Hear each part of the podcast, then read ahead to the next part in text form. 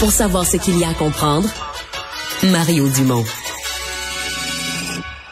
Alors, c'était une annonce euh, majeure qui a été confirmée aujourd'hui par euh, la mairesse de Montréal, la voix Camillien Hood, celle qui est au cœur euh, du Mont-Royal, deviendra une grande promenade pour les piétons. On va y sortir les véhicules en transit. elle est avec nous, la mairesse de Montréal, Valérie Plante. Bonjour. Bonjour, Monsieur Dumont. Euh, ça, vous aviez dit que vous n'alliez pas le faire. Après Ben- les projets pilotes, là. Ben ça c'était c'était genre en 2019. Disons qu'il y a pas mal d'affaires qui ont changé depuis 2019 là. En fait, j'ai envie de dire que le monde a changé. Il y a eu une Covid, la Covid. Il y a eu euh, je veux dire on est dans dans une période où les gens nous demandent d'agir pour les changements climatiques. Donc c'est c'est ce qu'on fait. Ce qu'on fait vraiment c'est de dire ben on va on va enlever l'asphalte, on va planter des arbres, on, on va laisser plein de place aux piétons. Puis ça ça va aussi protéger la biodiversité parce que honnêtement la montagne est vraiment sous pression.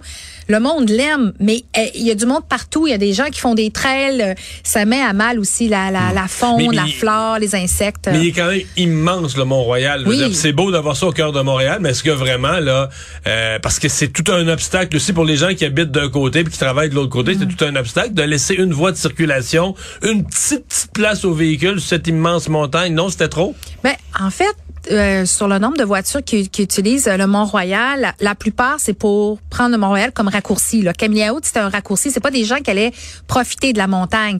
Donc, nous, ce qu'on dit, c'est l'accès en voiture demeure. Là. Ça, c'est sûr par euh, le côté NDG euh, Notre-Dame-de-Grâce Côte-des-Neiges. Donc, l'accès est là. Les stationnements sont encore accessibles. Il n'y a pas de problème. La seule chose, c'est qu'on pourra plus prendre le Mont-Royal ou du moins Camélia Hood comme raccourci. Puis on va venir bonifier l'offre de, de, de transport collectif aussi, s'assurer qu'il y a plus de stationnement pour les familles, pour les personnes à mobilité direct, euh, mobilité, euh, voyons, euh, pour accessibilité Réduite. universelle, c'est ça. Alors, c'est moi, j'ai vraiment l'impression qu'on pose un geste pour rééquilibrer qui utilise la route, qui utilise plutôt, le- plutôt la montagne. Puis encore une fois, on nous demande d'agir pour l'environnement, ben c'est ça qu'on fait. Ben, on vous demande, c'est-à-dire que vous avez deux demandes. Il y en a qui vous demandent laissez-nous tranquilles, laissez-nous vivre les automobilistes. Il y en a qui vous disent, vous dites on nous demande, mais bon, vous choisissez ceux que vous écoutez, puis ceux que vous voulez pas voir à Montréal. Ben non, je, je suis pas d'accord avec vous. Euh, je veux dire, quand quand on parle de, de que, qui j'écoute, euh, oui, les personnes, toutes celles et ceux. Vous savez, récemment, là, le monde qui se retrouve avec des inondations dans leur euh, dans leur à Montréal, euh, parce qu'il y a de plus en plus d'épisodes de, de pluie torrentielle. Oui, ils me demandent d'agir, puis je les comprends. Mais ça, ça passe par plusieurs étapes, plusieurs éléments.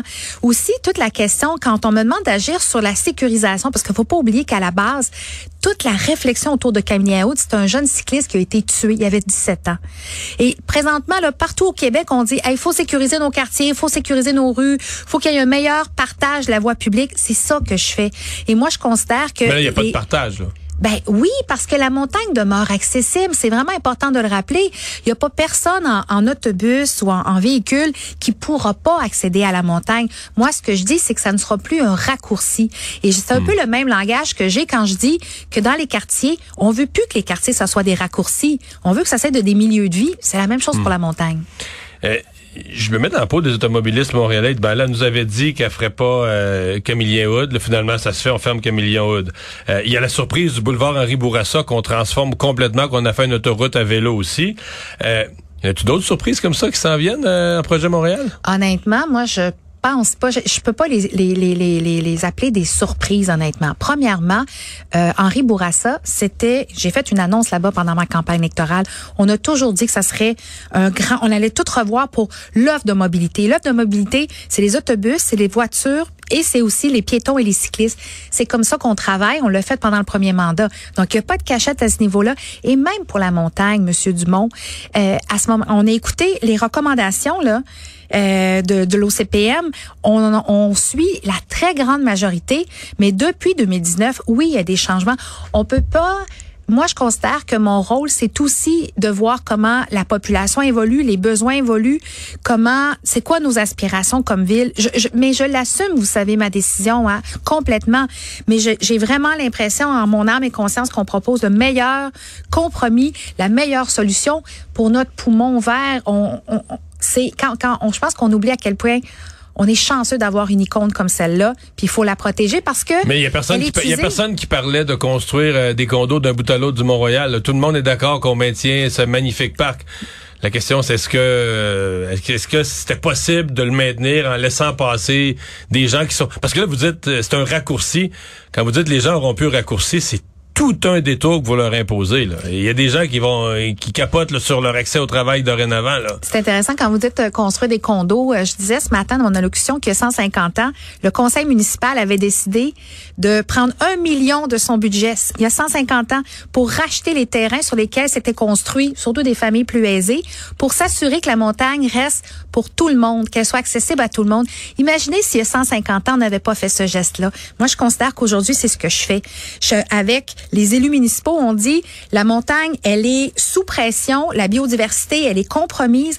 On veut une qualité de l'air. Le Mont-Royal y contribue et on va investir massivement. C'est l'équivalent de trois terrains de football qu'on va qu'on va protéger en, en, en plantant davantage.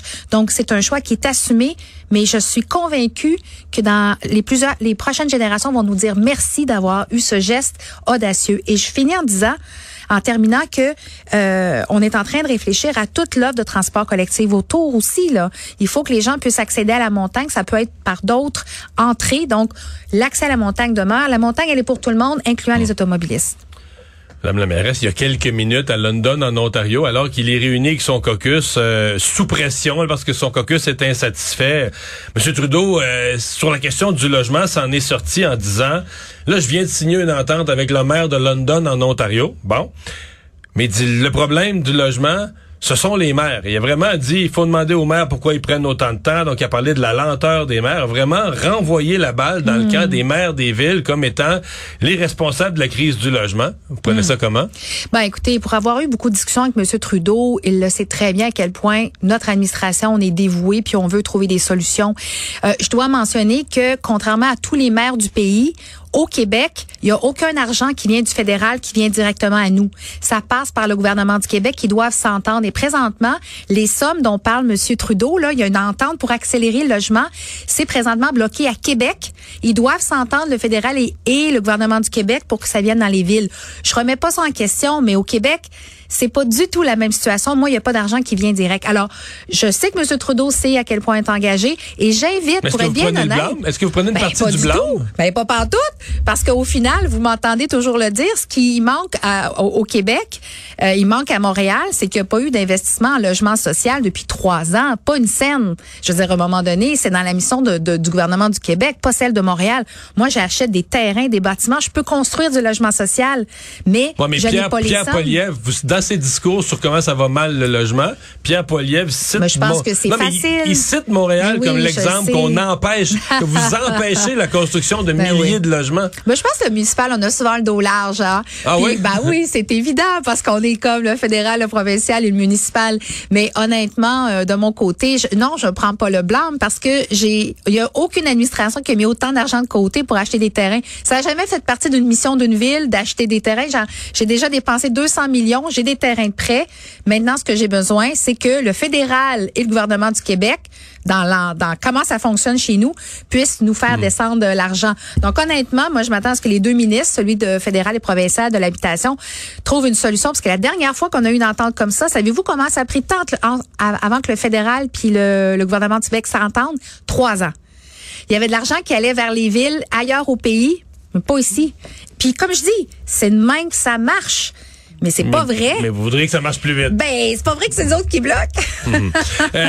euh, le, ce vendredi, il va y avoir un grand sommet euh, à Québec sur la question de l'itinérance sommet où un peu le thème, c'est comme euh, l'itinérance est rendue partout, là, à Gatineau, à Sherbrooke. Euh, bon, pour la mairesse de Montréal, c'est pas un phénomène nouveau. Il y a de l'itinérance à Montréal depuis mm. des décennies. Vous, vous voyez ça comment? Vous dites quoi aux autres maires pour qui c'est un phénomène nouveau? Euh, qu'est-ce qu'on fait avec ça, l'itinérance? C'est pas, c'est pas simple dans le quartier ici, disons qu'on est euh, ben, des spécialistes. oui, oui, vous êtes au cœur d'un secteur qui, qui est, où c'est difficile. Ben, c'est complexe. Ça, c'est la première chose qu'on dit, c'est que avec l'itinérance peut venir des problèmes de toxicomanie, euh, de santé mentale. Alors, c'est, c'est complexe. Puis on a différentes populations. ça peut être de plus en plus de personnes aînées qui se retrouvent à la rue. C'est d'une grande tristesse. On a aussi beaucoup de, de femmes, des personnes euh, des fois qui, qui, étaient dans le bassin de l'immigration, qui finalement tombent dans l'itinérance.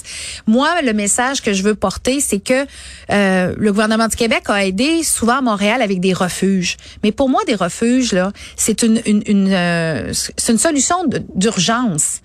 Mais à un moment donné, quand le nombre d'itinérants augmente tout le temps à Montréal, ce qui est le cas, faut arrêter de penser avec des refuges. Il faut des vraies solutions, ça passe par du logement supervisé. Puis là encore, je vais ramener le même message, Monsieur Dumont. Depuis quelques années, il n'y a pas eu de logement social pour les itinérants qui s'est construit à Montréal parce que les sommes ne sont pas au rendez-vous. Qu'est-ce que vous attendez du ministre Carman vendredi? Est-ce qu'il faut qu'il arrive avec de l'argent? Moi, je m'attends, je l'ai dit souvent, hein, c'est c'est pas un ministre qui va régler la crise des, euh, des, des, vulnérabilités à Montréal ni au Québec. Il faut que l'ensemble des ministres se parlent. Le trésor, l'habitation, euh, les services sociaux, la santé, euh, solidarité sociale. Ça suffit de penser en silo. Il faut des solutions pérennes parce que moi, je vais vous dire une chose, Monsieur Dumont. Ici à Montréal, je trouve que la population elle est d'une grande ouverture d'esprit là. Dans le coin ici, tout le monde veut aider les, personnes vulnérables, mais quand à un moment donné, on met en place que des refuges, que c'est pas c'est pas les gens se retrouvent dans la rue dans la journée et la cohabitation est difficile puis moi je veux pas désolidariser les Montréalais. Moi je veux que le gouvernement du Québec nous aide à garder cette cohabitation sociale mais il faut qu'il y ait des vraies vraies vraies solutions pas juste des refuges. Madame Plante, merci beaucoup d'avoir été avec nous. Bonne mairesse de Montréal, Valérie Plante.